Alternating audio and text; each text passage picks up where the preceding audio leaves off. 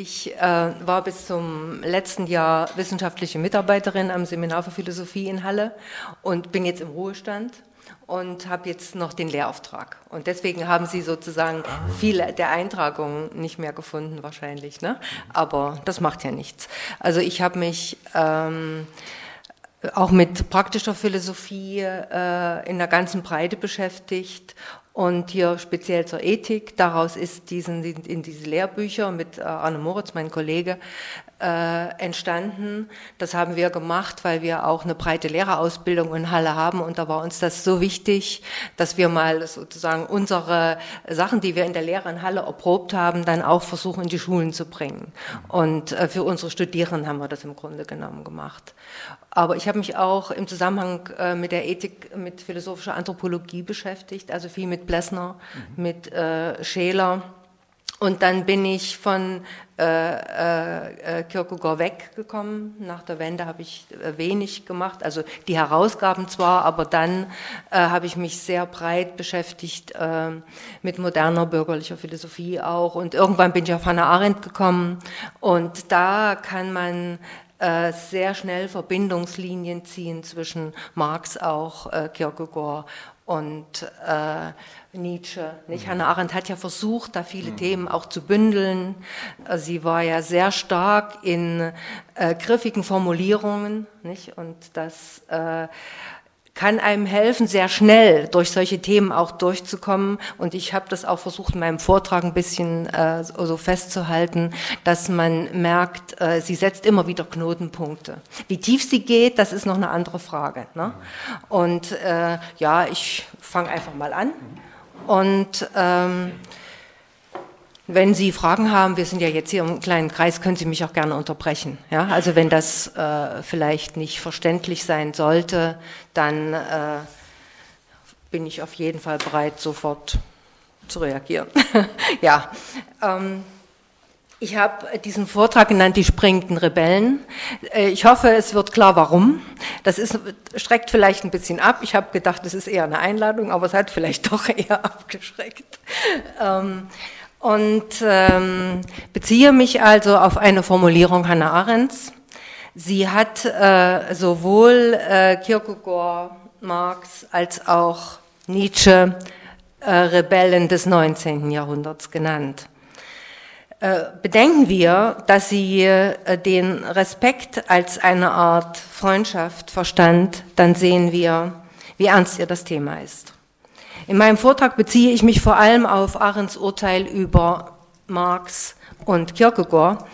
Ähm, nicht deshalb, weil Nietzsche äh, nicht wichtig wäre, sondern weil er zu wichtig ist und weil der Vortrag dann noch sehr viel breiter geworden wäre. Ich ähm, äh, möchte auch betonen, äh, dass natürlich Arendt nicht die einzige war, die festgehalten hat, dass diese beiden nachhegelschen Denker, also Marx und Kierkegaard, äh, zusammengehören. Und einen neuen philosophischen Zeitgeist repräsentieren. Man kann hier und muss unbedingt Karl Löwit nennen, Georg Lukács, Ernst Bloch, Theodor Wiesengrund Adorno, aber auch Paul Tillich und Jakob Taubes. Herausgegeben, herauszuheben ist hier vor allem Löwitz äh, Buch, das haben Sie auch genannt, von, von Hegel zu Nietzsche, der revolutionäre Bruch im Denken des 19. Jahrhunderts, das 1941 in New York veröffentlicht äh, wird, wurde. Und ich habe aus diesem Buch sehr viel gelernt, auch jetzt wieder, obwohl ich es vielleicht zum dritten Mal oder fünften Mal angeschaut habe. Äh, Kierkegaard wird von Löwit in die jungkegelschanische Bewegung eingeordnet in die Marx durch aktive Teilnahme gehört. Lukács stimmt Löwit 1967 in einem Vorwort äh, einer späteren Ausgabe von Geschichte und Klassenbewusstsein zu. Ich zitiere, in Löwits Darstellung werden aus Marx und Kierkegaard Parallelerscheinungen, die aus der Auflösung des Hegelianismus entspringen.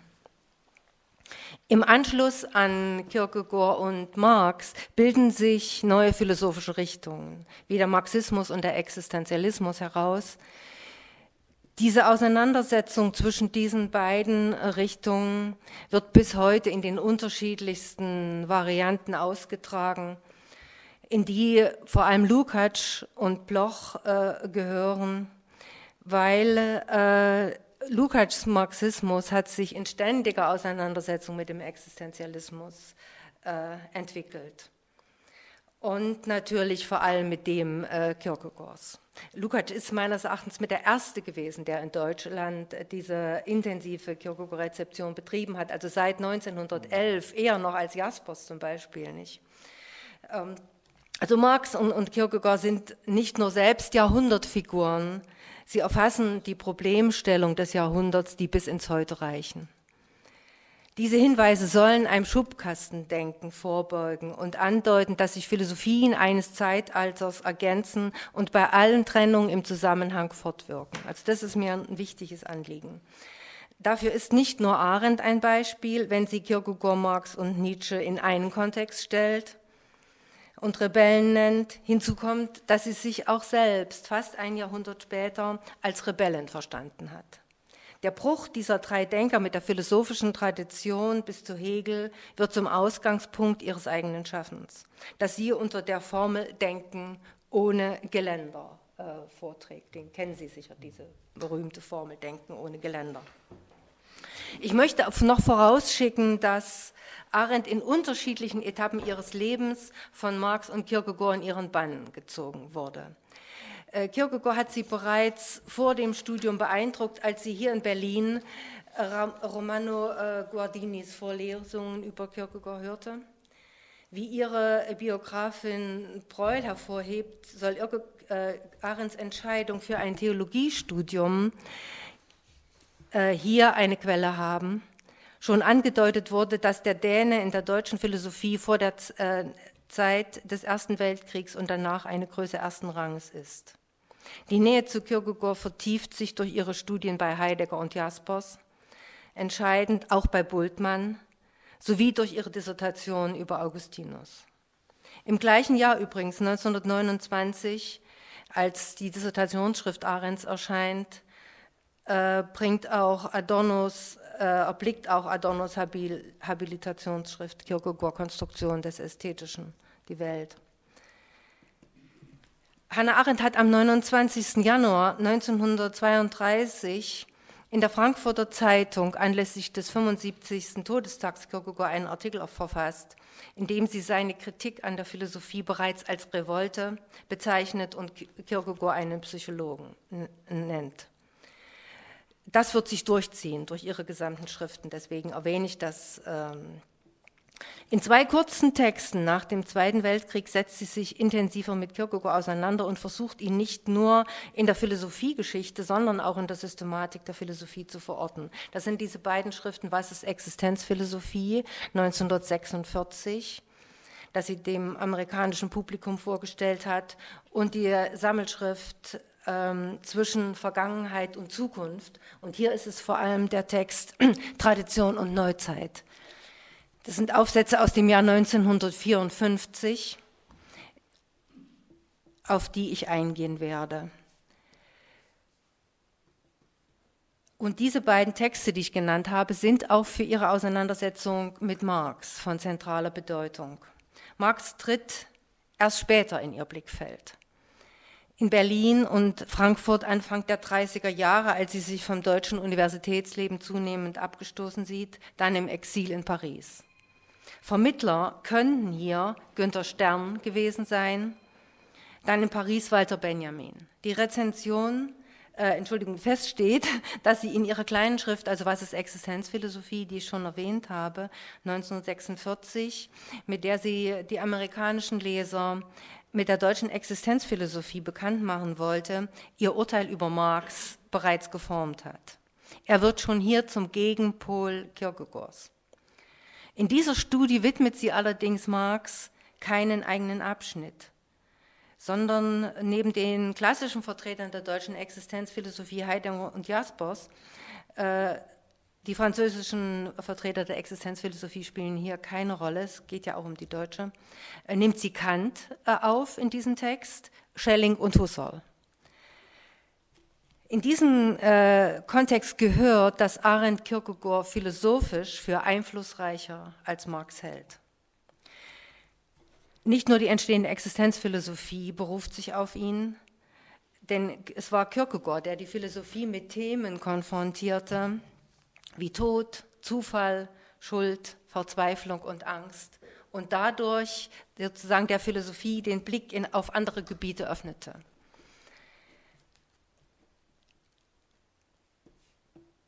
Sie könnte sozusagen in dieser Einschätzung, dass äh, Kierkegaard eine hohe philosophische Bedeutung hat, natürlich Heidegger, ich nehme aber an, vor allem auch Jaspers äh, gefolgt sein, der ja sehr breit äh, zu Kierkegaard publiziert hat. Und von Jaspers folgt, äh, folgt auch die Bemerkung, dass äh, Kierkegaard in Deutschland nach dem Ersten Weltkrieg angeklotzt wurde wie ein Stern erster Größe. Ahrens weist besonders auf Jaspers Psychologie der Weltanschauung von 1919 hin, dass sie in dieser Zeit intensiv studiert hat. Hinzu kommt, dass Jaspers Marx eher nicht geschätzt hat. Niemals hätte er Marx, Kierkegaard und Nietzsche in einen Kontext gestellt, wie Arendt es getan hat. Es gibt nur eine Ausnahme, wenn er von Marx äh, äh, wie von Kierkegaard und Nietzsche von erweckenden Ausnahmen spricht. Während sie Marx zunächst verteidigt, also Arendt verteidigt Marx zunächst im Briefwechsel äh, mit Jaspers äh, ihm gegenüber, so schließt sie sich später dem Urteil des verehrten Lehrers gegenüber Marx zum Teil an. Eher halbherzig, wie ich meine, aber sie tut das. Noch eine kurze Bemerkung. Äh, wie kam Arendt sozusagen zu ihren Kenntnissen über Marx? Ich denke, ihr Urteil ist mit einiger Sicherheit von Günter Stern und Walter Benjamin beeinflusst, aber auch von Heinrich Blücher, ihrem zweiten Ehemann. Die bereits vorliegenden Aufsätze zu Blücher, der ja fast ausschließlich die mündliche Form des Philosophierens pflegte, stützen diese These. Genauer lässt sich das aber wohl erst sagen, wenn die Forschungen zu Arends zweitem Ehemann weiter gediehen sind.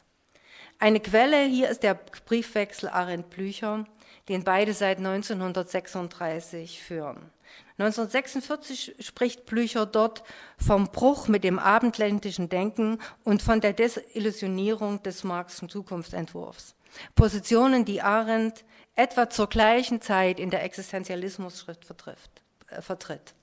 Insgesamt sieht Blücher in Marx einen der einflussreichsten wissenschaftlichen Denker, wie es die Mitschriften zu seinem Common Kurs, den er am Bars College 1967 gehalten hat, ausweisen. Es ist einer der wenigen Texte, äh, die uns überhaupt vorliegen. Dazu gehört, dass Blücher Marx den wahren Wunderrabbi genannt hat und sich seinen bescheidenen Schüler. Die Ironie ist nicht zu überhören, dennoch möchte ich es erwähnen. Also Arends Marx Beschäftigung nach 1950 lässt, lässt, sich durch ihre Einträge im Denktagebuch, das sie bis 1970 geführt hat, sehr gut verfolgen. Welche seiner Texte sie da vorgelesen hat, muss noch recherchiert werden. Sie hat ihre Lesefrüchte nicht immer preisgegeben. Über die Zwischenzeit von Anfang der 30er Jahre bis 1945 ist wenig bekannt. Wir können uns auf die Schrift Was ist Existenzphilosophie und auf die Totalitarismus-Schrift von 1951, Deutsch 1955 stützen, die die Marx-Beschäftigung bereits deutlich dokumentieren. 1937 erwähnt sie in einem Brief an Blücher aus Genf, wo sie ihre Mutter traf, ich zitiere, ich lese mit großer Freude in der deutschen Ideologie, wo alle, die nicht genug von den ollen Griechen wissen, eins auf die Nase kriegen, wie es sich gehört. Nun kann man natürlich streiten, inwieweit es in der deutschen Ideologie um die ollen Griechen geht. Bereits im, an, im, Anschluss an ihr Werk äh, Elemente und Ursprünge totaler Herrschaft plant Arendt ein Buch über totalitäre Elemente im Marxismus. Sie hielt sich deshalb 1952 zu Studienzwecken einige Monate in Europa auf. Das Buch scheiterte auch daran, dass das ihr zunächst gewährtes Stipendium nicht verlängert wurde. Ich denke aber, es hat andere Gründe. Die Studien fließen in zwei ihrer wichtigsten Texte aus den 50er Jahren ein, in Vita Activa, das ist bekannt, äh, und in den äh, Sammelband äh, zwischen Vergangenheit und Zukunft, den ich dann vorstellen werde. Dazu kommt dann 1963 die, ihre berühmte Schrift über die Revolution. Marx, äh, ihr ambivalentes Verhältnis zu Marx zeigt sich in allen drei Texten, besonders gut in der Sammelschrift zwischen Vergangenheit und Zukunft. Deswegen beziehe ich mich auf diese Textsammlung, besonders auf den Aufsatz Tradition und die Neuzeit von 1954, erstmals in Amerika publiziert, Deutsch 1957. Mein zweiter Punkt äh, ist nach den Vorbemerkungen Arendt über die springenden Rebellen des 19. Jahrhunderts. In diesem genannten Aufsatz Tradition und die Neuzeit charakterisiert Arendt die abendländische Tradition des politischen Denkens zwischen Platon, Aristoteles als ihrem Anfang und Marx als ihrem Ende. Der Aufsatz enthält zugleich Arendts Grundthesen zum Verhältnis von Philosophie und Politik die ihren eigenen Politikbegriff zur Entfaltung bringen und unter Bezug auf ihren Philosophiebegriff schärfen. Arendt gewinnt ihre Bestimmung des Verhältnisses von Philosophie und Politik in ständiger Auseinandersetzung mit Marx. Aber auch Kierkegaard gibt ihr durch seine völlig neue Religionsauffassung entscheidende Impulse. Der Beginn der Tradition politischer Philosophie bedeutet die Abwendung der Philosophen von der Politik um der Philosophie willen wie Platon sie entwickelt. Eine Parallelstelle bei Kierkegaard, die er in seiner Dissertation über den Begriff der Ironie äh, schrieb, möchte ich Ihnen nicht vorenthalten. Er äh, hält fest, wir sehen nun selbst, wie Platon die Philosophen aus der Wirklichkeit fortrief und damit aus der Politik. Das ist genau Arends Urteil bezieht sich doch Politik nun auf den Bereich der menschlichen Angelegenheiten, der als dunkel und verworren gilt und im Zusammenhang mit der Metapher der Höhle bei Platon entfaltet wird. Allerdings verfolgt Platon das Anliegen von der Philosophie, wie sie im Staat, vor allem im Höhlengleichnis entwickelt wird, zur Politik zurückzukehren, aber dieser Maßstäbe aufzulegen, die außerhalb des Politischen liegen. Arendt interpretiert dieses Verfahren als Anfang einer folgenschweren Tradition. Der Trennung von Philosophie und Politik, von Theorie und Praxis, von Denken und Handeln. Das Ende dieser Tradition führt zu einem Traditionsbruch, der durch Kierkegaard, Marx und Nietzsche vorbereitet wird. Ich zitiere, nachdem Kierkegaard die Grundvoraussetzungen der überlieferten Religion, Marx die Grundbegriffe der überlieferten politischen Philosophie und Nietzsche die Grundkategorien der traditionellen Metaphysik zusammen ähm, mit ihrer Moral durch die bewusste Umkehrung in allen drei Bereichen ein für allemal erschüttert hatten. Erschütterungen sind Formen der Bewegung, die keine Rückkehr in die Tradition in Aussicht stellen noch einen Anschluss an diese in den Blick nehmen. Es sind geistige Debatten, die zum Innehalten zwingen. Arendt macht kein Hehl daraus, dass diesen geistigen Debatten ungelöste politische Probleme des Zeitalters zugrunde liegen, dass es sich hier weder nur um innerphilosophische oder innerreligiöse Debatten handelt. Dass Marx als einer der großen Zeitalterkritiken des 19. Jahrhunderts nicht nur die innerphilosophischen Kontroversen in unerbittlicher Schärfe aufs Korn genommen hat, muss nicht betont werden. Weniger bekannt ist, dass äh, auch Kierkegaard eine eindringliche Zeitalteranalyse und Zivilisationskritik, die zu seiner Religionskritik gehört, verfasst hat, die durchaus verbindende Elemente zu Marx aufweist. Veröffentlicht hat Kierkegaard seine Abrechnung mit dem Zeitalter 1846 in dem Essay Eine literarische Anzeige. Zwei Jahre bevor Marx und Engels das Kommunistische Manifest äh, publizieren. Ich berühre diese Analyse, die schon Löwit verfolgt hat, hier nur kurz. Ich werde mich stärker auf die Wirklichkeitsbegriffe bei Kierkegaard und Marx äh, konzentrieren, die in ihren Kritiken zusammengeführt werden. Kierkegaard unterscheidet deutlich zwischen der bestehenden Wirklichkeit, die durch Konformismus, Gleichgültigkeit und Nivellierung der Herrschaft des Publikums, der Menge gegenüber dem existierenden Einzelnen geprägt ist und die er als historische Wirklichkeit lediglich als Möglichkeit verstanden hat. Demgegenüber bestehe die Aufgabe des Einzelnen darin, seine eigene Wirklichkeit zu gewinnen. Der Wandel des Wirklichkeitsbegriffs drückt sich darin aus, dass Kierkegaard eine mögliche Wirklichkeit gegenüber der bestehenden geschichtlichen Wirklichkeit auszeichnet. Die Möglichkeit wird seine zentrale Kategorie. Die, er schreibt, die Wirklichkeit ist leichter als die Möglichkeit, weil das die endliche Wirklichkeit ist und im Vergleich zum Unendlichen, zur unendlichen Wirklichkeit eine mögliche Wirklichkeit ist. Die Möglichkeit, die schwerste Kategorie, wie äh, Kierkegaard schreibt, sie lauert der Wirklichkeit auf und stellt sie sofort in Frage. Deshalb geht die Erschütterung durch die historische Wirklichkeit zugleich mit einer Lähmung einher, die eine neue Wirklichkeit keineswegs bereits in Aussicht stellt, deren Anzeichen Kierkegaard aber gerade in der Revolution von 1848 sieht.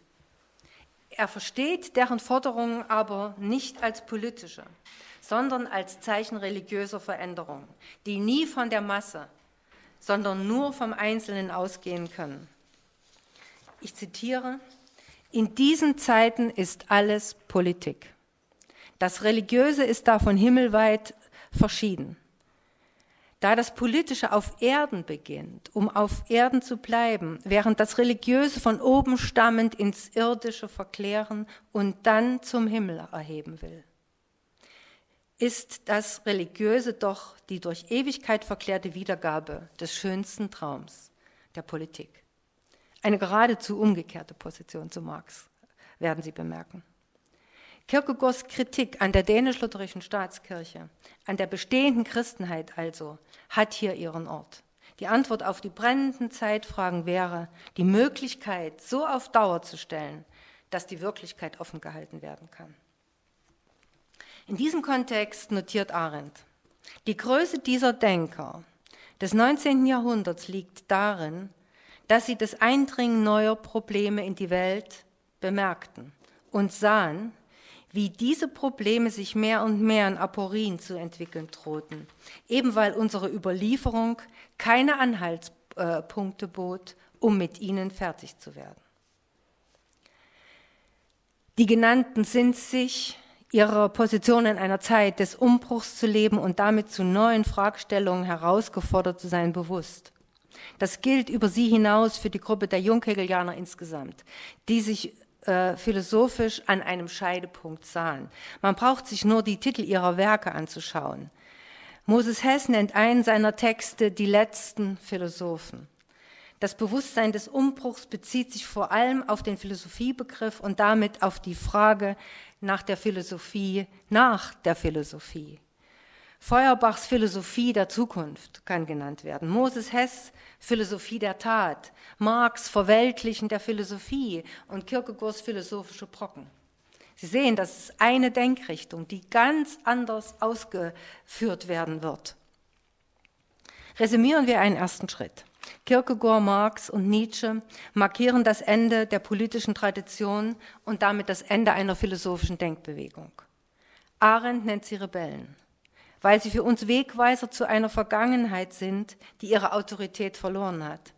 Sie haben als Erste ohne Leitung jedweder Autorität, gleichsam ganz und gar ohne Geländer, denken, zu denken gewagt, wobei ihnen kaum bewusst, dass das kategoriale Gerüst der Tradition sie noch hielt. Arendt sieht gerade darin die Chance, auf die Vergangenheit mit einem von keiner Überlieferung getrübten Blick zu schauen. Rebellen aber nennt Arendt, Kierkegaard, Marx und Nietzsche noch aus einem anderen Grund. Sie sind in der Lage, die entstandenen Erschütterungen in Umbrüchen, Umstülpungen, Umschlägen, Umkehrungen, Sprüngen zu begegnen, die erstens nicht willkürlich, war, nicht willkürlich waren, sie beruhten auf Erfahrungen, und die zweitens so neu waren, dass sie sich mit den Mitteln und Kategorien der Tradition nicht begreifen ließen.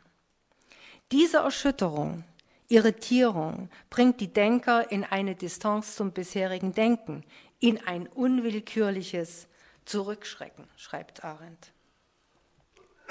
Es fällt auf, dass Arendt die genannten Begriffe für die Bezeichnung eines Phänomens benutzt, das eine Unterbrechung ausdrückt, die Kontinuität einer Bewegung durchbricht, womöglich wodurch eine gewisse Lehre entsteht. Damit ist jedoch noch nicht ausgemacht, ob diese Unterbrechung zu etwas Neuem führt. Sie interpretiert die konstatierte Veränderung sowohl bei Kierkegaard als auch bei Marx als bloßen Gedankensprung. Ich zitiere, Kierkegaards Sprung vom Zweifel in den Glauben war eine Umkehrung und eine Entstellung des traditionellen Bezugs von Glauben und Vernunft. Er war die Antwort auf den modernen Glaubensverlust. Marx Sprung aus der Theorie in die Praxis, aus dem Denken in die Arbeit, aus der Philosophie in die Politik, war die Antwort auf Hegels Umwandlung der traditionellen Metaphysik in eine Geschichtsphilosophie. Damit verbindet Arendt in einem zweiten Schritt ihren Respekt vor diesen Denkern, zugleich mit der Betonung ihrer Grenze. Sie deutet die Absage an die Tradition nicht schon als Neubeginn oder Anfang. Ihr Fazit, die Rebellen blieben auf der Ebene bloßen Denkens. Sie formuliert etwas abgehoben. Was sie ihre Nüchternheit, den reinen Stil kostete, war das Dunkel selbst. Deshalb hält sie fest, wurde ihre Absage an die Tradition pathetisch verkündet. Arendt beschließt ihre Überlegungen dadurch, dass die Rebellen des 19. Jahrhunderts nicht weit genug gesprungen seien, jedoch Signale setzten, die a. nicht mehr überhöht werden, überhört werden können, überhöht schon, überhört werden können, b. zugleich andere Anknüpfungsmöglichkeiten bieten, die fruchtbar zu machen sind, c. die sie selbst sieht, d. allerdings hält er Arendt eine Spannung im Denken von Marx und Kierkegaard fest, die noch in den Begriffen der Tradition, das ist sehr wichtig, und zugleich ohne Geländer dachten. Denken ohne Geländer bricht Denkgewohnheiten, eine gefrorene Sprache auf. Hans Sahner hat Arends ausgeprägtes Gespür, die Möglichkeiten der Sprache für das philosophische und politische Denken fruchtbar zu machen, mit dem Nietzsches verglichen. Metaphern, das Verflüssigen der Begriffe können eine philosophische und politische Neuorientierung vorbereiten, weil sie eine Spanne enthalten. Sie markieren eine Distanz zur bestehenden Wirklichkeit und stellen ein neues Wirklichkeitsverständnis in Aussicht. Das heißt zugleich, den Zusammenhang der Modalbegriffe Möglichkeit, Wirklichkeit und Notwendigkeit neu auszubuchstabieren. Damit geraten Begriffe wie Umbruch, Bruch, Umkehrung oder Sprung in den Fokus, mit denen Arendt den Abstand Kierkegaards und Marx zur bisherigen Tradition des Denkens erfasst. Die genannten Begriffe werden auch von Kierkegaard und Marx zur Charakteristik ihrer Methode verwendet. Dass Arendt neben dem Begriff des Sprungs auch die der Umkehr und der Umkehrung benutzt, deutet an, dass sie beide Varianten vor Augen hat. Die Geschichte des Sprungbegriffs zeigt, dass sich an der Verwendung des Begriffs die philosophischen Systeme scheiden. Denn ein Sprung, ein Gedankensprung, kann den systematischen Denkzusammenhang sprengen und auf Neues deuten die sich aber ins System integrieren lassen können. Insofern gehört der dialektische Sprung Hegels zu seiner Methode. Ein Sprung kann aber auch alte Denkmuster sprengen, wenn er den Bruch mit dem Denken überhaupt betont. An den Springenden sich wendet, an die Teilnehmerperspektive gebunden ist und zu neuen Denkbewegungen, zur Veränderung des Denkens und des Denkers selbst führt. Mein dritter Punkt ist Kierkegaard über den Sprung. In diesem Sinne, also den Sprung an den Springenden zu binden und nicht an das System, versteht Kierkegaard den Sprung in den Glauben, der zugleich ein Sprung aus der bestehenden Wirklichkeit ist. Kierkegaard beschreibt seine Zeit als die der Stagnation. Alles ist ein Umsatz von Stellvertretungen. Jeder ist durch jeden austauschbar geworden und keiner stört sich daran. Die Zeit und die Menschen werden immer unwirklicher. Daher die Surrogate, die das Verlorene ersetzen sollen. Kurz, es geschieht nichts. Hin und wieder erscheint eine Anzeige. Die Entscheidungslosigkeit in der Gegenwart der Entscheidungslosigkeit in der Gegenwart hält Kierkegaard die Entscheidung des Einzelnen, den Sprung, entgegen. Mit dem Begriff des Sprungs verweist er auf die einzelne menschliche Existenz, die sich von jeder äußeren Täuschung freihalten kann, wenn sie den Zweifel an der Wirklichkeit gegen sich selbst richtet und das Verhältnis zur Welt in die Innerlichkeit des Glaubens zurücknimmt. Kierkegaard schreibt, äh, Arendt schreibt, Kierkegaard trug den Zweifel in die Religion hinein und machte sie dadurch von außen unangreifbar.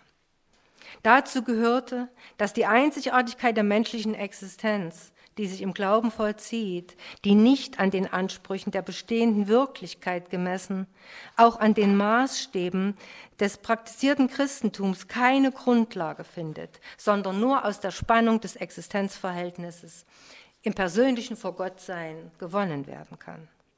Existenz heißt dann und mit allen Konsequenzen aus keiner Form des weltlichen Allgemeinen, aus den Institutionen von Staat und Kirche ableitbar zu sein, beziehungsweise sich nicht auf diese Formen berufen zu können. Dadurch wird die wirkliche Welt für den Menschen zu einer Fremden. Nur der persönliche Glaube an Gott kann die Welt aus den Angeln heben. Der Sprung als eine Bewegung signalisiert die Möglichkeit des Abstandnehmens von der Welt, einen Abstoß, der nur durch den Menschen selbst vollzogen werden kann. Dazu gehört das Löschen bisheriger Denkbewe äh, Denkgewohnheiten beziehungsweise das Gewinnen einer Lücke im Denken des Einzelnen. Kierkegaards Polemik gegen Hegel hat hier ihren Ort. Seine Kritik richtet sich vor allem gegen die Bewegungen in der Logik und ihre Helfershelfer, drei vermummte, verdächtige, geheime Agenten, die Negation, den Übergang und die Mediation, also die Vermittlung die alle Bewegung verursachen.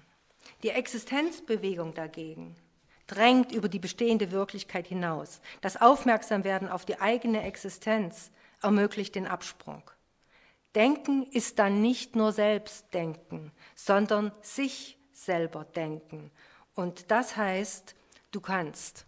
Du kannst die Differenz zu dir aushalten, die darin besteht, zugleich in der bestehenden Wirklichkeit und darüber hinaus zu sein. Die Existenz selbst ist eine Lücke, eine Spannung im Verhältnis zu sich, die auf keine Wesensbestimmung zurückgeführt werden kann, sondern im Werden besteht. Kierkegaard bedenkt in der Differenz zu sich den eigenen Ursprung des Menschen, seine Freiheit. Der Sprung der Freiheit eröffnet dem Menschen die Möglichkeit, seine Lebensform zu wählen. In der Forderung des Ethikers in entweder oder an den Ästhetiker wird das auf die Formel gebracht, gebäre dich selbst. Dass der Mensch dem Anspruch der Selbstveränderung nicht gewachsen sein kann, diesem enormen Anspruch, den Kierkegaard an ihn stellt, sich also im Sprung verfehlen kann, zeigt der Begriff Angst in dem die Kehrseite der Freiheit, das Phänomen Angst, den Menschen vor die Grenzen seiner Freiheit führt, die die Möglichkeit der Verfehlung einschließt. Der Sprung ist plötzlich rätselhaft, er kann verfehlt werden. Dann wird der Mensch zum Sünder und richtet sich in der gegebenen Wirklichkeit, und das ist die Endlichkeit ein. Gelingt der Spruch, stellt sich der Mensch seinen Herausforderungen immer wieder, hält die Möglichkeit offen, aus der bestehenden Wirklichkeit dem Gewohnten, Erreichten, Anerkannten herauszuspringen, zu weltlichen Gegenständen Ständen und auch zu seiner Vergangenheit ein anderes Verhältnis zu gewinnen. Deswegen sagt Kierkegaard, das Vergangene ist nicht nur vergangen, es ist. Es enthält Möglichkeiten, die nicht vergangen sind. Um sie zu erinnern, muss der Mensch zu ihnen Stellung nehmen. Er muss sie für seine Gegenwart fruchtbar machen. Damit ist das Vergangene mehr als bloße Erinnerung. Kierkegaard nennt dieses Verhältnis zum Vergangenen Wiederholung. Wiederholung ist eine besondere Form der Erinnerung. Es ist eine Erinnerung nach vorwärts. Kierkegaard schreibt, Wiederholung und Erinnerung sind die gleiche Bewegung, nur in entgegengesetzter Richtung. Denn dasjenige, Woran man sich erinnert, ist gewesen, wird rückwärts wiederholt, während die eigentliche Wiederholung eine Erinnerung nach vorwärts ist. Die Wiederholung nach vorwärts lässt sich als das Gewinnen einer eigenen Haltung zum Leben verstehen. Damit ist der Spruch, der Sprung in die Möglichkeit oder der Absprung aus der Wirklichkeit eine Erinnerung nach vorwärts, eine Erinnerung, die offen bleibt. Diese Form der Wiederholung kann zum Beispiel, wie Kierkegaard uns das so schön vorführt, durch die Wiederholung einer Reise nach Berlin, ähm, nämlich wieder die Eisenbahn zu benutzen, im gleichen Hotel abzusteigen, den Portier wiederzutreffen, die gleichen Wege zu gehen, nicht erreicht werden. Die neue Form der Wiederholung ist eine Reise zu sich selbst, zu sich als seinem eigenen Ziel. In dieser Bewegung zu sich die Vergangenheit und Gegenwart zusammenschließt und Zukunft möglich macht, liegt nach Kierkegaard die Qualität der menschlichen Existenz, die Bewegung der Freiheit. Arends Begriff der Existenz, dass der Mensch als Fremdling auf die Welt kommt, lässt sich hier anschließen. Sie schreibt, dass der Mensch nicht weiß, woher er kommt, wenn er geboren wird, und nicht weiß, wohin er geht, wenn er stirbt. In dieser Offenheit liegt die Freiheit des Menschen, seine Distanz zur Wirklichkeit, die ihm erst die Möglichkeit gibt, in der Welt heimisch zu werden. Im Unterschied zu Kierkegaard wird für Arendt das Verhältnis zur Welt entscheidend und nicht die Abkehr von ihr. Nicht das Religiöse tritt in den Fokus, sondern das Politische.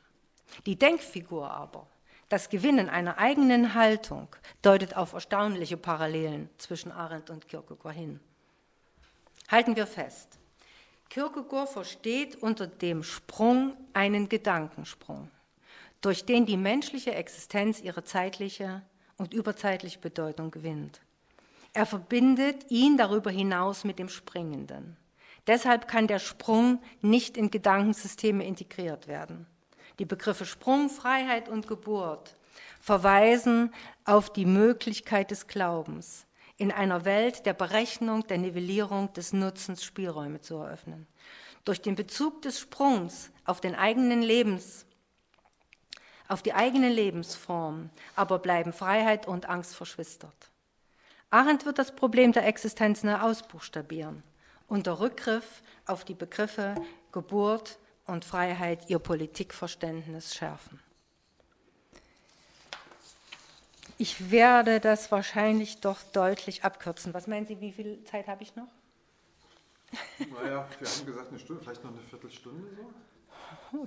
Ja, also, aber da, da, jetzt auch nicht so viele Leute im Raum ja, sind, ich, ist die Luft ein bisschen, äh, noch ein bisschen sauerstoffhaltiger. Mhm. Insofern denke ich, können wir uns das zutrauen. Wenn Sie noch ein bisschen Kondition haben, also können Sie auch gerne noch ein bisschen länger ausführen.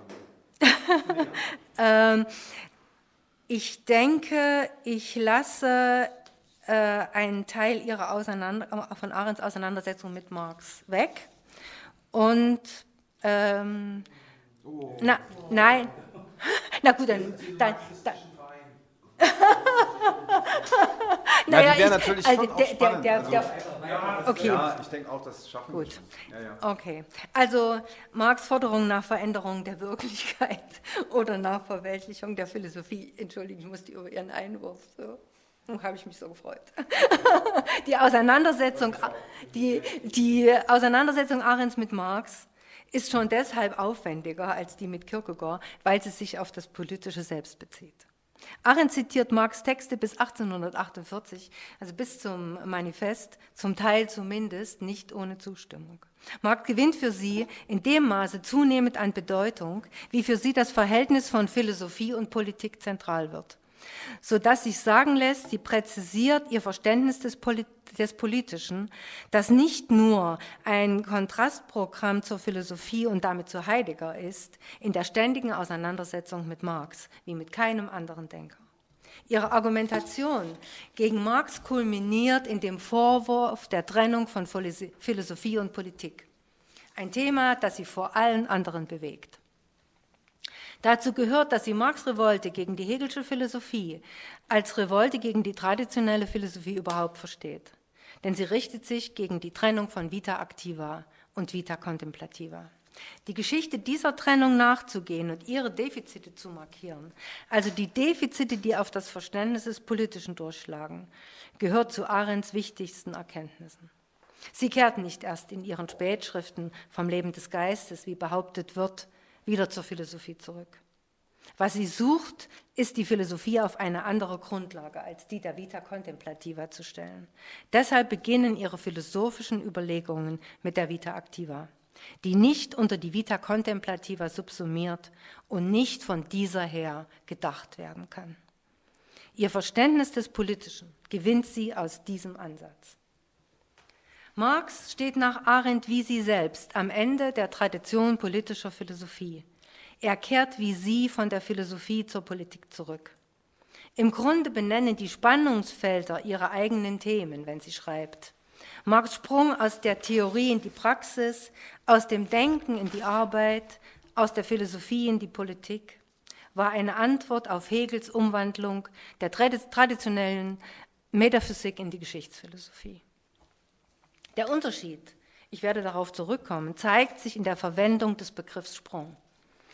Sie schreibt, Marx Sprung aus der Philosophie in die Politik ist die Antwort auf Hegels Geschichtsphilosophie. Durch dieses Sprungbrett zwang er der Politik das Gesetz der Geschichte auf.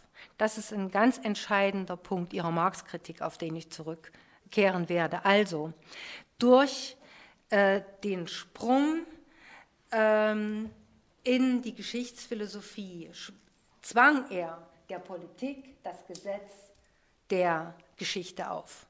Arendt wird genau umgekehrt denken.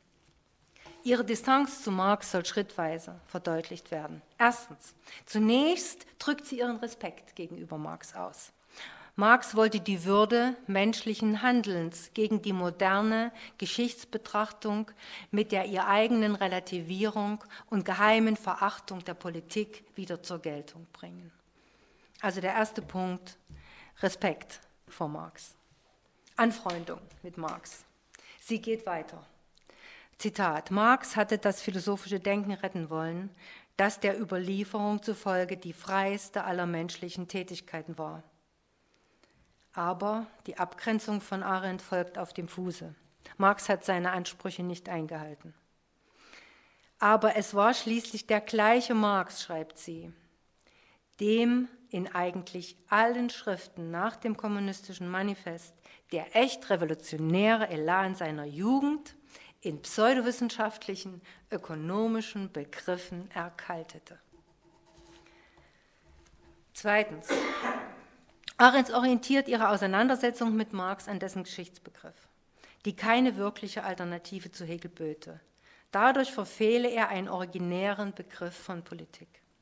Sie vertritt die These, dass Marx zwar der Philosophie abschwöre, aber nicht zur Politik, zu den menschlichen Angelegenheiten, so ernennt Arendt die Politik, zu den menschlichen Angelegenheiten zurückkehre.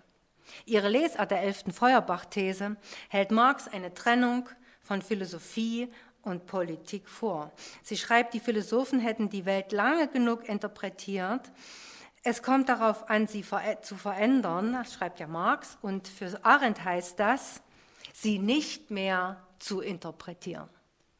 Also eine Absage an die Theorie. Damit trennt sie Interpretation der Welt, also Theorie, und Veränderung der Welt, Praxis. Sie wiederholt diese Position in ihrer Auseinandersetzung mit Marx' Formel vom, vom Weltlichwerden der Philosophie. Das Weltlichwerden der Philosophie, die Aufhebung der Philosophie ist für Arendt zugleich die Aufhebung der Politik. Drittens, da Marx Politik auf notwendige geschichtliche Prozesse reduziere, schreibt Arendt, gelinge es ihm nicht, auf dem Gebiet der Politik Neuland zu beschreiten. Weil er das Hauptproblem des Politischen, die Freiheit, und hier haben wir Arends sehr schöne Formulierung, der Sinn von Politik ist Freiheit, weil also er das Hauptproblem des Politischen, die Freiheit, ausklammere und Freiheit auf Notwendigkeit reduziere, erfasse er den Sinn des Politischen nicht, wie Platon ihn nicht erfasst habe. Sie fasst zusammen. Marx zwang der Politik das Gesetz der Geschichte auf, mit dem Erfolg, dass er Bedeutung und Würde der Politik nicht weniger als die Philosophie in der Behauptung preisgab, dass beide bloße Funktionen von Geschichte und Gesellschaft seien. Also Philosophie und Politik als bloße Funktionen von Geschichte und Gesellschaft. Und damit ist Marx kein äh, Philosoph mehr, er ist ein Geschichtstheoretiker, er ist Historiker, beziehungsweise er ist Gesellschaftstheoretiker, ja, aber kein Philosoph mehr und er ist auch kein äh, Politiktheoretiker. Viertens, damit einhergehe, dass Politik sich bei Marx nicht auf die menschlichen Angelegenheiten, das Handeln und Sprechen, das sind Arends Hauptbegriffe für das Politische, konzentriere, sondern auf die Verbesserung der Lebensbedingungen. Sie gewinnt dieses Urteil aus der Rolle der Arbeit für die Konstituierung der Geschichte bei Marx. Deshalb gingen der marxischen Gesellschaft in der Konsequenz nicht nur die Arbeit, sondern das Handeln aus. Fünftens, Arendt sieht die doppelte Gefahr der Arbeitslosen, das ist jetzt Arbeits-Losen, Arbeitslosen, der also die Arbeit ausgeht, und unpolitischen Gesellschaft, durch die sie Marx Theorie insgesamt und damit auch seine Kommunismusvorstellung auf einen Punkt zu bringen versucht. Der eigentlich utopische Zug an Marx, schreibt sie, ist nicht die klassenlose Gesellschaft, sondern der Begriff einer Geschichte, die in sich die Zukunft birgt. Damit unterstellt sie Marx einen organischen Geschichtsbegriff und den Entwurf einer Utopie, die Zukunft verwehrt, weil sie aus dem Gang der Geschichte mit Notwendigkeit vollzogen wird. Sechstens, gemessen an Arends Tätigkeitskonzept komme es hier zu einer gefährlichen Reduzierung der Freiheit auf Freizeit. Damit würde das originäre Mensch-Welt-Verhältnis, das Handeln, das in ihrem Tätigkeitskonzept eine hervorragende Rolle spielt, suspendiert. Die Lehre zwischen Denken, Lehre, Doppel-E, die Lehre zwischen Denken und Handeln würde nicht als Chance zu sehen, gesehen, beide Tätigkeitsformen durch den Menschen selbst zu verbinden. Also man könnte auch sagen, Theorie und Praxis durch den Menschen selbst zu verbinden. Deshalb interpretiert Arendt die Metapher der Umkehrung der Hegelschen Philosophie durch Marx, seine Forderung, Hegel vom Kopf auf die Füße zu stellen, die bekannte Formulierung, als dass die Einheit von Mensch und Welt auf eine doktrinäre, rein hypothetische und daher moderne Menschen nie überzeugende Weise wiederhergestellt wurde. So, jetzt lasse ich doch mal ein Stück weg, weil ich unbedingt noch zu Marx Sprung Konzept kommen möchte. Ähm, ja, also ähm, Marx übersprungen unter dem freien Himmel der Geschichte, in Anführungsstrichen, unter dem freien Himmel der Geschichte stammt von Benjamin. Also mein vorletzter Punkt, den letzten kann ich dann auch weglassen. Marx über den Sprung unter dem freien Himmel der Geschichte. Marx benutzt den Begriff des Umschlags wenn eine reine Theorie wie die Hegels die gegebene Welt in ihrer Zerrissenheit nicht mehr erfasst. Diese Erschütterung des Denkens wirft die Vermittlung von Theorie und Praxis, von Philosophie und Praxis bzw. Wirklichkeit neu auf. Der Terminus vom Weltlichwerden der Philosophie, von der Verwirklichung der Philosophie, buchstabiert das Verhältnis von Denken und Handeln von Philosophie und Politik neu aus und gewinnt seine Relevanz wenn die Frage nach der Vermittlung, nach dem Übergang von Theorie und Praxis gestellt wird. Worauf kann sich der Übergang stützen? Wie lassen sich geschichtliche Veränderungen nicht nur theoretisch fassen, sondern durchsetzen? In diesem Kontext kommt der Begriff des Sprungs ins Spiel. Engels verwendet den Begriff im Antidüring. Im Zusammenhang mit der gesellschaftlichen Revolution, äh, Übergang Kapitalismus, Sozialismus, spricht er vom Sprung der Notwendigkeit in die Freiheit. Arendt schreibt diese Formulierung Marx zu. Das aber besiegelt nicht die Konsequenz des Marxischen Denkens, sondern des Arendtschen Urteils über Marx. Er passt in ihre Linie der Marx-Interpretation. Deshalb wird sie die Formulierung nicht überprüft haben. Nach ihrer Marx-Interpretation lässt sich durchaus resümieren, durch die Reduzierung auf die Tätigkeit des Arbeitens bzw. Herstellens sei der Mensch nur noch in der Lage zu verfolgen, was er selbst hervorgebracht habe. Unter diesem Duktus wird die Geschichte zur vom Menschen gemachten und als gesetzmäßiger Prozess verstanden. Im Zusammenhang mit dem Bewegungsgesetz der Geschichte gewinnt der Begriff der Notwendigkeit eine entscheidende Bedeutung für Arends Kritik an Marx und lässt den Freiheitsbegriff zurücktreten. Aber bleibt Marx beim Begriff der Notwendigkeit stehen, der letztendlich einen gesetzmäßigen Lauf der Geschichte voraussagt und die Individuen unter diesen subsumiert? Dass Marx auf die Geschichte zumindest einen zweiten Blick hat, zeigt seine Analyse der Revolutionen im 18. Primär des Louis Bonaparte von 1852. Er setzt sich dort mit dem Unterschied zwischen Bürger, den bürgerlichen Revolutionen des 18. und der proletarischen, den proletarischen Revolutionen des 19. Jahrhunderts auseinander. Dazu gehört zweifellos das Durchdenken des Zusammenhangs von Revolution und Weltgeschichte. Hören wir Marx, Zitat. Die Menschen machen ihre eigene Geschichte, aber sie machen sie nicht aus freien Stücken. Die Tradition aller toten Geschlechter lastet wie ein Alb auf den Hirnen der Lebendigen. Und wenn sie eben damit beschäftigt scheinen, sich und die Dinge umzuwälzen, noch nie Dagewesenes zu schaffen, gerade in solchen Epochen revolutionärer Krise beschwören sie ängstlich die Geister der Vergangenheit zu ihrem Dienste herauf, entlehnen ihnen Namen, Schlachtparole, Kostüm, um in dieser erborgten Sprache die Weltgeschichte aufzuführen. Zitat Ende. Das Aufführen der Weltgeschichte kennzeichnet die Menschen als Akteur, die nicht lediglich einem vorbestimmten Ziel folgen. Wie die Weltgeschichte aufgeführt wird, hängt entscheidend von den Akteuren ab. Sie kann auch in einer erborgten Sprache aufgeführt werden. Der Zusammenhang in der Geschichte zeigt sich auch in der verwendeten Sprache und ihrer Veränderung. Wenn die verwendete Sprache nur eine erborgte ist, ist das eine bloße Übersetzung der Geschichte in die Gegenwart einer Revolution, damit eine bloße Beschwörung des Alten, wie eine Totenbeschwörung. Das zeigt zugleich, dass eine neue Sprache, die der welthistorischen Situation angemessene, fehlt.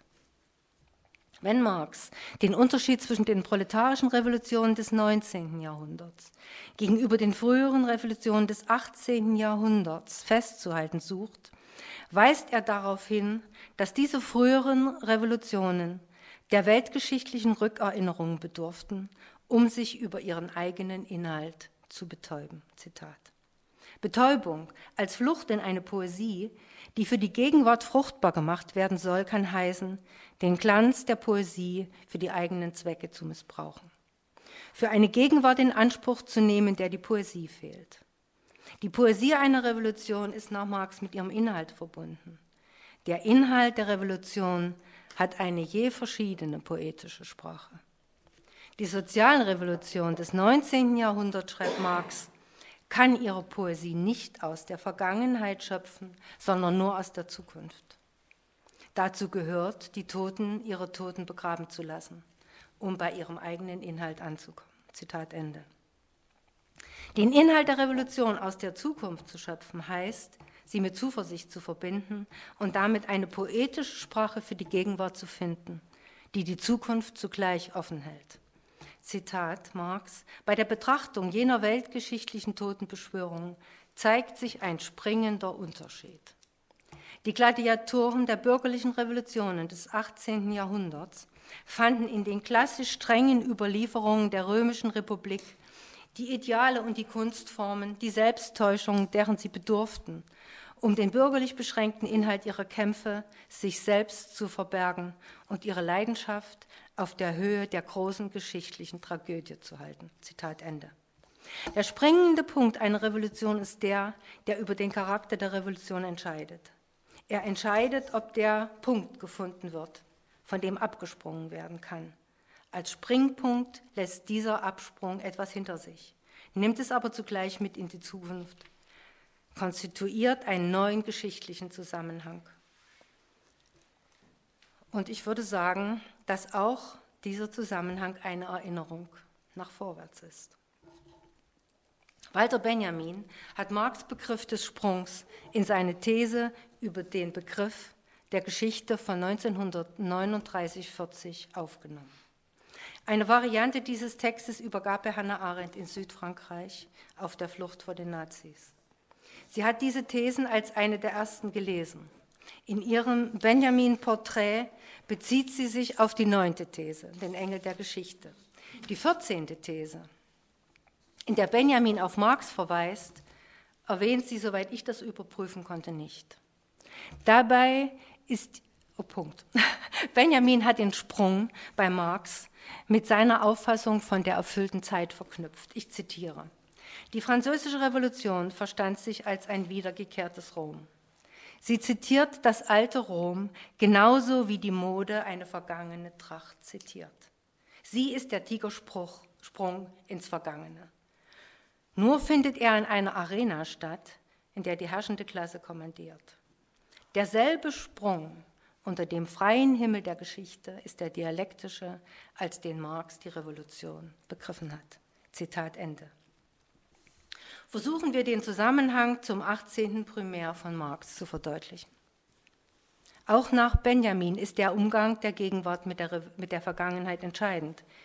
Die Art, wie diese zitiert, ihre Parolen, Trachten, Kostüme reproduziert und damit in die Gegenwart aufgenommen wird. Damit ist weder eine Beschwörung der Vergangenheit noch ihr Vergessen gemeint, sondern ihre Rettung. Gerettet werden kann die Vergangenheit und dazu gehören die Erfahrungen der Toten nur von der Gegenwart her, von den Lebenden her. Ob und wie die Lebenden die Erfahrungen der Toten in ihre Gegenwart aufnehmen, entscheidet über sie selbst und über ihre Zukunft. Das zeigt sich darin, inwiefern sie in der Gegenwart ihre eigene Sprache finden, in der sie sich messen lassen müssen. Deshalb bedarf es des ständigen Übersetzens der Erfahrungen, der Umstände, der Bedingungen in eine Sprache, die ohne eine Erinnerung nach vorwärts nicht gefunden werden kann. Dazu gehören, wie Marx 1869 an Kugelmann schreibt, das Studium und die Auseinandersetzung mit der jüngsten revolutionären Vergangenheit, um neue Revolutionen vorzubereiten. Verweisen möchte ich noch auf eine Bemerkung von Marx an Ruge vom September 1843. Zitat: Ist die Konstruktion der Zukunft und das Fertigwerden für alle Zeiten nicht unsere Sache, so ist desto gewisser, dass wir gegenwärtig zu verbringen haben, ich meine die rücksichtslose Kritik alles Bestehenden. Die beiden Zitate weisen aus, wie streng Marx das Bedingungsgefüge einer Revolution im Blick hat, zu dem auch die Bedingungen gehören, die Menschen selbst schaffen und durch diese sich verändern, wie ihm jegliche künstliche Konstruktionen fremd sind. Er ist gerade nicht wie Josef Dietzgen überzeugt, den Benjamin in seiner 13. These aufs Korn nimmt. Zitat: Wird doch unsere Sache alle Tage klarer und das Volk alle Tage klüger. Lassen Sie, nein, das lasse ich weg. Äh, das lasse ich weg, weil ich noch meine schönste Stelle gerne bringen will. Darf ich noch? Ja, die schönste Stelle. ähm, ja, also zurück zu Benjamin und Marx. Der springende Unterschied zwischen dem Sprung in die Arena unter Kommando und unter dem freien Himmel der Geschichte besteht in der Möglichkeit, die der Sprung unter freiem Himmel verspricht. Er malt seine Poesie aus der Vergangenheit immer wieder neu und bricht dadurch ein teleologisches Zeitverständnis auf. Er bricht das Prozessdenken auf. Nur dann kann Vergangenheit lebendig bleiben und Zukunft offen. Lesen wir erneut im 18. Primär, und zwar eine Stelle, die den Zusammenhang von Welt, Philosophie und Religionsgeschichte in mehreren Dimensionen berührt und damit für uns Thema eine Klammer bildet. Marx schreibt, Proletarische Revolutionen dagegen schrecken stets vor neuem zurück, vor der unbestimmten Ungeheuerlichkeit ihres eigenen Zwecks, bis die Situation geschaffen ist, die jede Umkehr unmöglich macht und die Verhältnisse selbst rufen, hic Rhodos, hic salta. Die Übersetzung lautet, hier ist die Rose, hier tanze. Rhodon heißt im Griechischen Rose.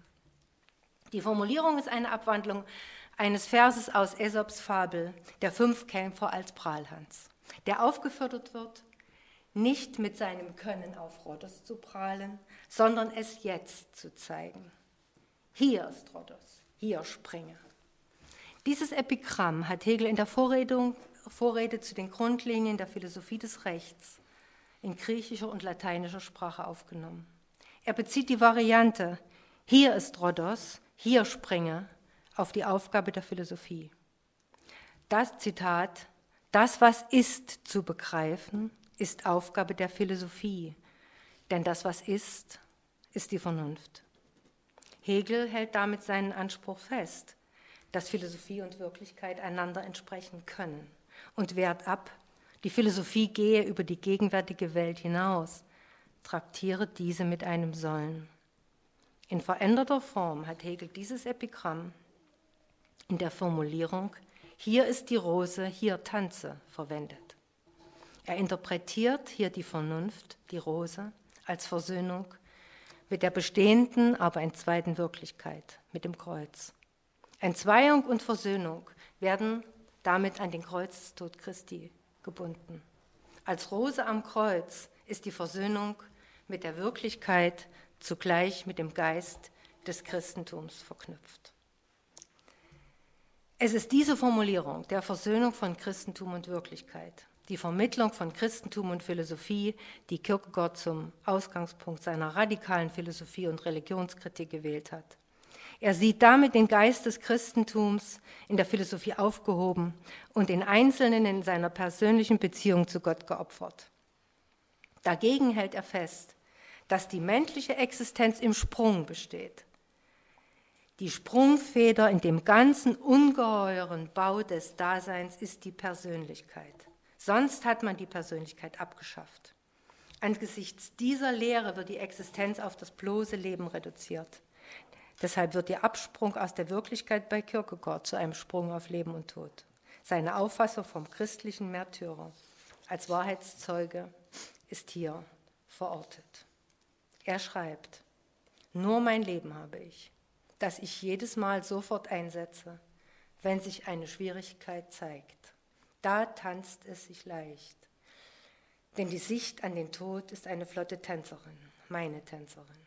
Jeder Mensch ist mir zu schwer. Darum ich bitte, niemand fordere mich zum Tanze auf, denn ich tanze nicht. Diese Formulierung aus dem Einleitungszeit der philosophischen Brocken markiert Kierkegaards Programm des religiösen Schriftstellers gegen die Philosophie Hegels und die Versuche, das Christentum in weltlichen Bezüge aufzulösen. Für die Wahrheit des Christentums, die ewige Seligkeit, in der persönlichen Verantwortung vor Gott sein Leben aufs Spiel zu setzen, bedarf nur des eigenen Einsatzes. Jegliche Debatte um die Geschichte des Christentums verwehrt die Unmittelbarkeit oder die Gleichzeitigkeit mit Christus. Die Frage der Brocken, kann es einen historischen Ausgangspunkt für ein ewiges Bewusstsein geben, lässt sich nicht zum Gegenstand machen. Durch Debatten, Lehren und Auslesung, Auslegungen kommen wir ihr nach Kierkegaard nicht näher. Hier zu tanzen war ihm verwehrt. Marx Interpretation der Stelle zielt in der Umkehr Hegels nicht auf einen Ausgleich mit der entzweiten Wirklichkeit mit den Mitteln der Vernunft, sondern auf die Veränderung der bestehenden Verhältnisse, die durch den Reifegrad ihrer Bedingungen der selbstgeschaffenen eingeschlossen zum Tanzen gebracht werden können. Bereits in der Einleitung zur Kritik der Hegelischen Rechtsphilosophie 1844 notiert er, man muss diese versteinerten Verhältnisse dadurch zum Tanzen bringen dass man ihnen ihre eigene Melodie vorsingt. Der springende Punkt kann nur in einer Wirklichkeit gefunden werden, die als Möglichkeit über sich hinausreicht und Freiheit gebiert. Damit wird der Sprung zum Tanz, der den festen Boden nie ganz hinter sich lässt, nie ganz unter sich lässt, aber so weit über ihn hinausreicht, dass er eine Bewegung in die Zukunft macht, nicht in den eingeübten Schritten des Gesellschaftstanzes, sondern wie die Poesie, die nicht den bereits gefundenen Sprachregeln folgt. Es ist dann, um doch nochmal Nietzsche ein bisschen einzubeziehen, eine Fahrt ins Blaue und nicht nur ins Graue. Ich höre jetzt damit erstmal auf. Ich denke, dass wir vielleicht auch noch ein bisschen miteinander sprechen. Ich habe den letzten, das Resümee mit Arendt gegen Arendt lasse ich weg, äh, weil sonst bestimmt zu viel wird. Ja? Einverstanden, oder? Soll ich das auch noch bringen? Also ich mache das, wie Sie mögen. Können wir abstimmen? Nein, Sie, ich möchte äh, im Grunde genommen jetzt nur noch Arends Antwort vortragen. Alt. Ja, das können wir auf jeden Fall machen. Ja, ja, das machen wir doch. Das ist ein so reicher Vortrag, aber äh, wenn Sie noch weitere Perlen Ich wusste nicht, dass das so lange wollen, wollen, geht, aber wir haben auch erst halb acht angefangen, oder? Ja. Wir haben halb ja, ja, wir haben sehr spät angefangen. Sie haben noch Zeit.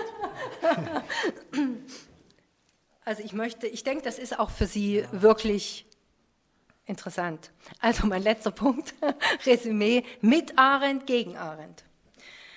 Von hier aus lässt sich fragen, ob sich Marx Geschichtsverständnis allein an den Begriff der Notwendigkeit binden lässt, der in einen Fortschritt mündet, als dem von der Menschheit gehegten Plan, der hinter dem Rücken der wirklichen Menschen wirksam wurde. Eine personifizierte Kraft, wie Arendt schreibt, in Smiths äh, unsichtbarer Hand, in Kants List der Natur, in Hegels List der Vernunft und in Marx dialektischem Materialismus. Arendt ändert bis in ihre späten Schriften hinein diese Auffassung, dass Marx ein reiner Prozessdenker ist, nicht. Und in gesetzmäßigem, das Handeln und Politik dem gesetzmäßigen Verlauf des Geschichtsprozesses unterordnen. Sie konzentriert sich weiter darauf, dass Marx revolutionäre Fragen auf Soziale reduziere, damit auf die Notwendigkeit des Lebens wie die Bedürfnisse des Körpers und hält dagegen, dass Armut kein politisches Faktum ist. Weil sie dieser Lesart folgt, führt sie den Zusammenhang von Notwendigkeit und Gewalt auf die Bedingungen des Lebens selbst zurück. In ihrem Konzept hat das Leben keine Folgen für die Welt, weil die natürlichen Bedürfnisse der Menschen keine weltlichen sind, beziehungsweise das natürliche und das öffentliche Leben bei Arendt streng getrennt bleiben. Das gilt auch für das Verhältnis von Gesellschaft und Öffentlichkeit. Das sind Bemerkungen, die ich Ihrer Schrift über die Revolution entnommen habe. Und es zeigt sich, dass sich Arends Hauptkritik an Marx Revolutionsauffassung auch auf seinen Freiheits- und Handlungsbegriff bezieht. Sie führt mehrfach aus, dass Marx die dem Handeln eigene Potenz nicht erfasse, sondern es in der Bindung an eine Wissenschaft wie die Politik nur als äußeres Phänomen begreife. Damit suche auch Marx nach dem archimedischen Punkt, von dem aus die Welt zu beherrschen sei. Er nehme die Zuschauer und nicht die Teilnehmerperspektive ein und schließe insofern an die politische Tradition seit Platon an. Aachen dagegen äh, koppelt Weltveränderung und Handeln und grenzt diesen Zusammenhang streng von der Möglichkeit bloßer Verhaltensänderung ab. Auch den modernen Sozialwissenschaften gehe es, so mahnt sie, in der Kritik an den gegenwärtigen Zuständen nur um eine mögliche Veränderung menschlicher Verhaltensweisen, nicht aber um eine Veränderung der Welt, in der wir Menschen leben und uns bewegen.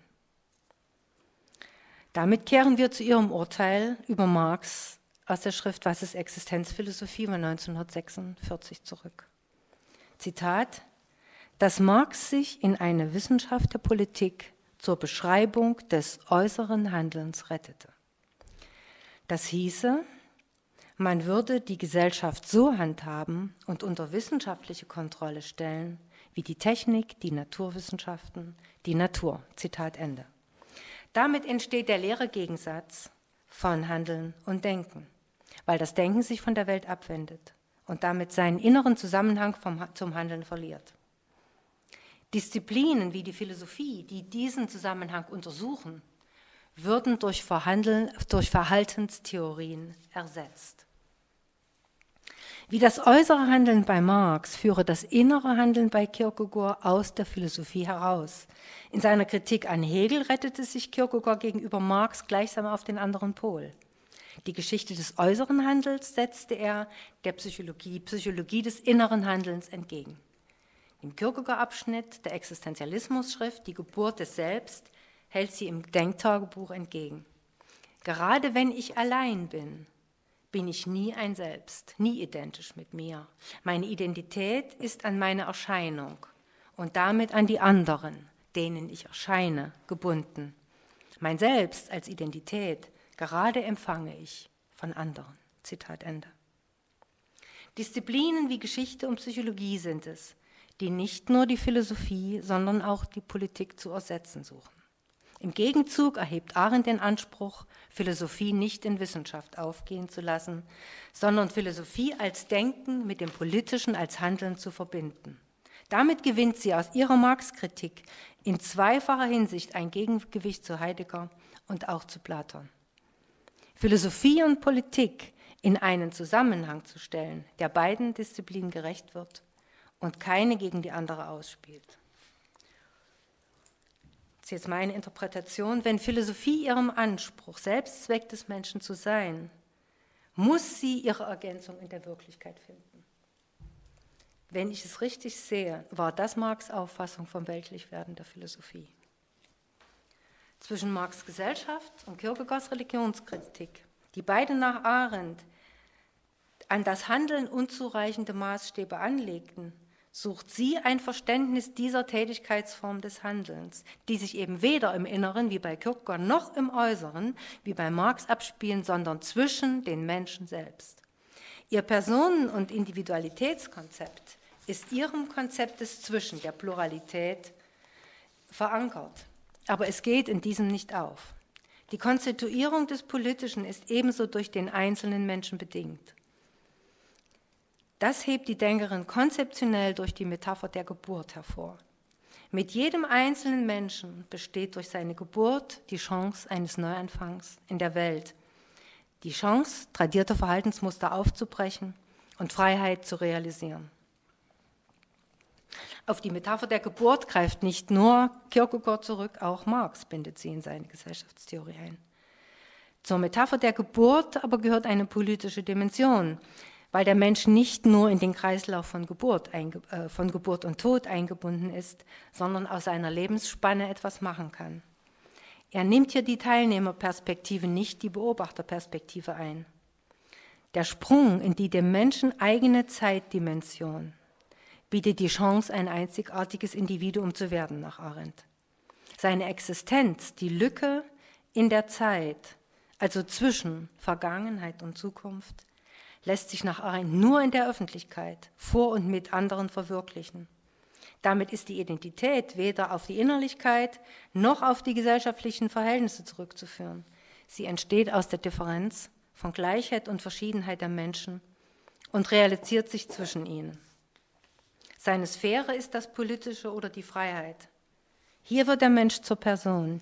Hier hat er die Möglichkeit, seine einzigartige Wirklichkeit vor anderen auszuprägen. Der Standort des Menschen als denkenden Wesen ist nach Arendt nicht einfach die Gegenwart, sondern wird zwischen Vergangenheit und Zukunft als eine Lücke der Zeit im ständigen Kampf gegen die Vergangenheit und die Zukunft, die ihn nach vorn reißt, die Vergangenheit, die ihn zurückzieht, gewonnen. Der Mensch konstituiert seine Welt, ohne wirklich aus der Zeit herauszuspringen ohne seinen Boden zu verlieren.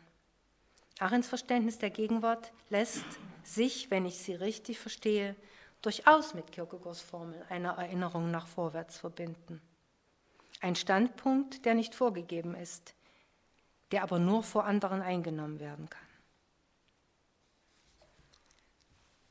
Wie sich nach Arendt Existenz als reine Präsenz vollzieht, wenn er vor anderen erscheint, lässt sich anhand der Tugend, die mit dem Versprechen einhergehen, erläutern.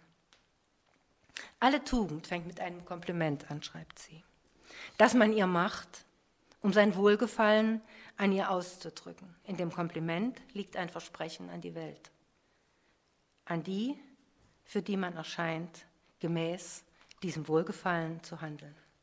Zitat Ende. In diesem Beispiel des Versprechens für die Einheit von Denken und Handeln präsentiert sich der Mensch als ein Lebewesen, das sich, wenn er aus der Zeit herausspringt, gleichzeitig in ihr verwurzelt. Kehren wir an den Anfang zurück und fragen, können wir Arends griffiger Formulierung, dass Kierkegaard die Verbindung von Freiheit und Angst auf das innere Handeln und Marx die von Freiheit und Notwendigkeit auf das äußere Handeln reduzierte, und Sie damit die Chance des Anfangsvertuns zustimmen? Das ist unsere Diskussion. Vielen Dank, dass Sie mir so lange.